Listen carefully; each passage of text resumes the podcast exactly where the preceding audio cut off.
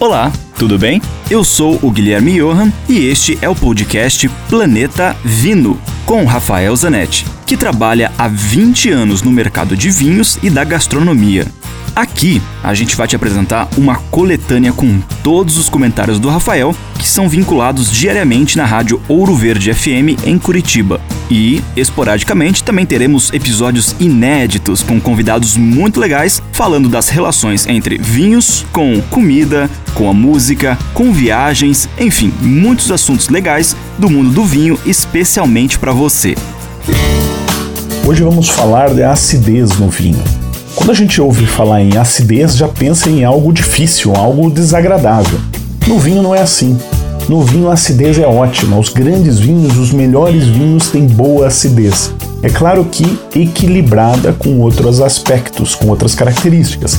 A acidez no vinho se percebe pela cor, normalmente são vinhos mais brilhantes, pelo aroma, são vinhos mais frescos, lembram muito mais frutas frescas então, a acidez é que faz o ser um vinho bebível, que você bebe mais, mais fácil, mais gostoso, te convida para um próximo gole.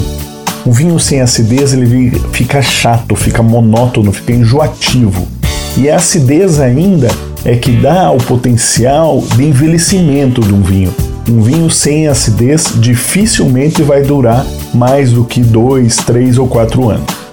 Dúvidas? Escreva para mim, rafaelcomph.grupovino.com. Lembre-se sempre: se beber, não dirija.